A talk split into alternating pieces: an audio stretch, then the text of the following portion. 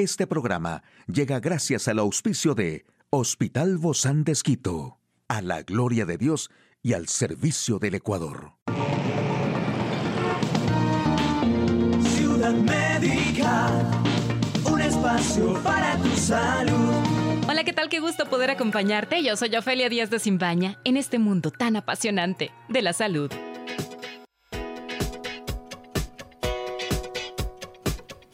El aceite de semilla de uva se extrae a partir de la trituración de las pepitas que se encuentran dentro del fruto de la vid. Hoy quiero compartirte algunos de sus beneficios, ya que uno de los principales es que tiene gran cantidad de vitaminas y antioxidantes como polifenoles y taninos. Estas sustancias protegen al cuerpo y evitan el envejecimiento y el deterioro prematuro de órganos, tejidos y células, por lo tanto ayuda a mantener el cuerpo joven. Posee una alta cantidad de vitamina E, también de flavonoides y resveratrol. Esto significa que evita la acción de los radicales libres para el cuidado de la piel. Otro beneficio es que combina ácidos grasos como el omega 6 y el omega 9, por lo que ayuda a la síntesis de colágeno y elastina en la piel, aportando regeneración y longevidad. El aceite de semilla de uva se utiliza para dar masajes o para el cuidado diario de la piel, de la cara y del cuerpo. Además, combate las arrugas y favorece el crecimiento capilar, haciendo que las pestañas crezcan más largas y gruesas.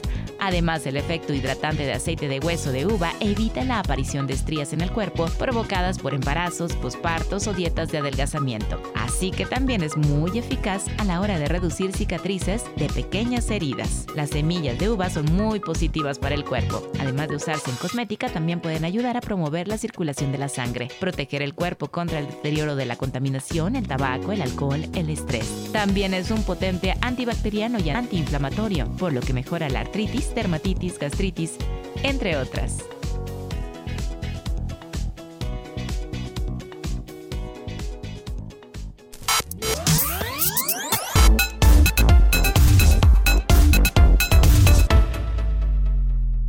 Detalle de la información más actual en el campo de la salud. ¿Qué tan grave puede ser la enfermedad por la viruela del mono? La ingesta regular de frutas genera un mayor bienestar mental y menos síntomas de depresión, según un estudio. ¿Pueden las moscas y las cucarachas transmitir COVID-19? En un momento lo sabremos.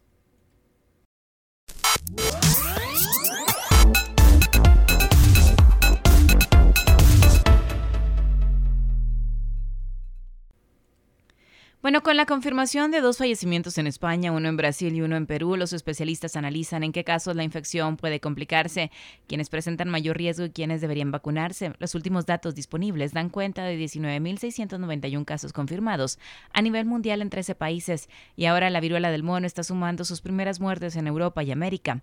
La víctima fatal de Perú se trataba de un hombre de 45 años que padecía HIV y que ya al momento de la hospitalización presentaba un delicado estado de salud. La causa de la muerte fue informado oficialmente como shock séptico. Más allá de estos casos puntuales, esto es lo que se sabe hasta ahora en la enfermedad. Coinciden los expertos que en general se trata de una enfermedad leve. Los síntomas desaparecen solos y el tratamiento de cabecera es de sostén. Esto es, se brindan medidas de apoyo paliativas de acuerdo al cuadro que está padeciendo el paciente.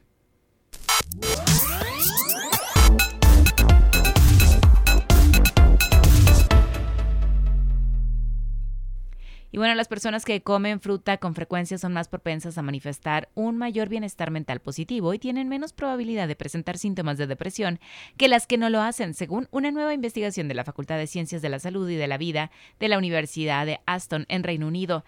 La investigación descubrió que tanto la fruta rica en nutrientes como los aperitivos salados pobres en nutrientes parecían estar relacionados con la salud psicológica.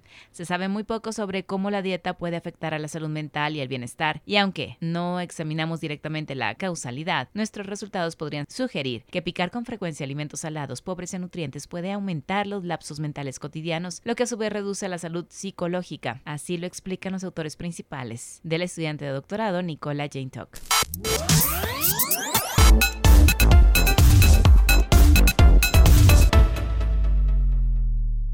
Y según había surgido en estudios experimentales anteriores, tanto el virus infeccioso como el ARN viral eran detectables en moscas domésticas después de haber estado expuestos al SARS-CoV-2 en un entorno de laboratorio, pero no en entornos domésticos naturales. Este estudio proporciona más evidencia para ayudar a reducir las rutas de transmisión del SARS-CoV-2 y evalúa diferentes métodos para nuevas técnicas de vigilancia. Fue un esfuerzo de un equipo, lo que nos permitió desplegar rápidamente estas trampas en entornos de alto riesgo para evaluar directamente el papel de los insectos en la pandemia del COVID-19, concluyeron los expertos. A comienzos del mes pasado se conoció un estudio científico realizado en Tailandia que brindó evidencia sólida de que los gatos domésticos pueden transmitir el SARS-CoV-2 a los seres humanos. Antes también se había informado que los bisones, los hámsters y los ciervos pueden ser vectores que infecten a las personas. Es más, un trabajo de la Universidad Estatal de Ohio en Columbus constató meses atrás una infección generalizada en el venado de cola blanca.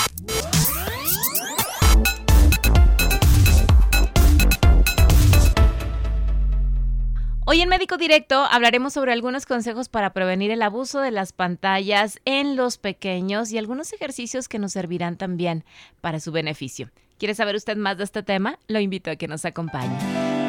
Una charla amigable con nuestro invitado.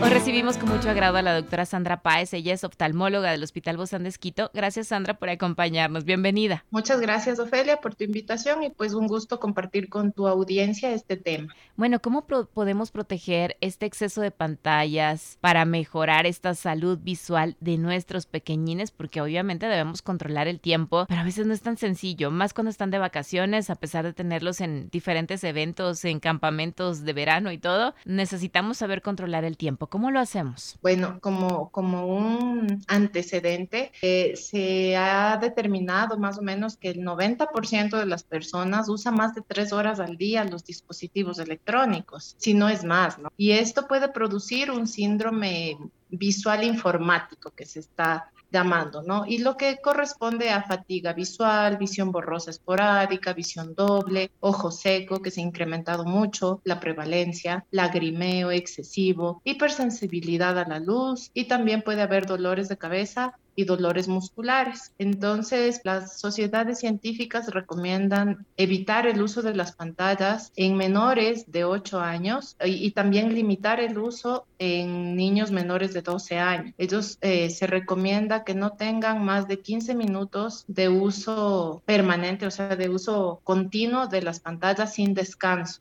Entonces, lo que se recomienda es que se tenga, por ejemplo, en videojuegos, o sea, no más de 15 minutos sin descanso, deben descansar. O inclusive en las clases, ¿no? Porque todavía hay niños que siguen tomando sus clases virtuales. Claro, dentro de lo que se puede, lo que debemos fomentar es, por ejemplo, este seguir la regla 20-20-20, que creo que habíamos hablado en alguna otra entrevista, pero para eh, desarrollar más este tema, entonces es que por cada 20 minutos del uso de la pantalla de cualquiera, celular, tablet o incluso la lectura, sí, porque es una visión cercana, debemos tener, eh, apartar la mirada por unos 20 segundos, parpadear voluntariamente por 20 segundos y ver a 20 pies o 6 metros. Ahora, Mientras más lejos veas, por unos segundos mejor. Esto también incluye el colocar las, los dispositivos móviles o las pantallas a una distancia retirada, ¿verdad? Sí, mejora.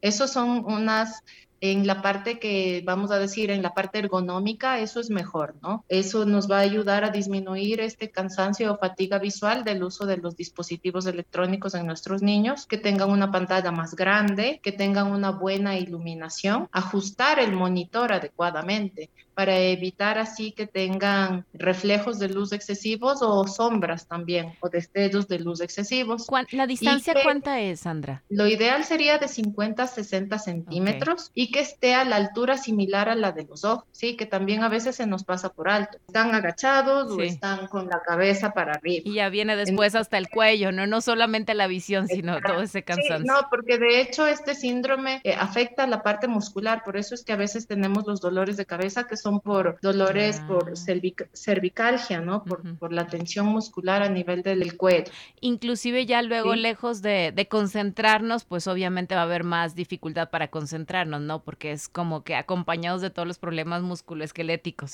Sí, va a ser más difícil porque ya tienes molestias, entonces ya estás con el ojo que te molesta, tienes lagrimeo excesivo, tienes sensibilidad a la luz, entonces, ¿qué niño se va a concentrar?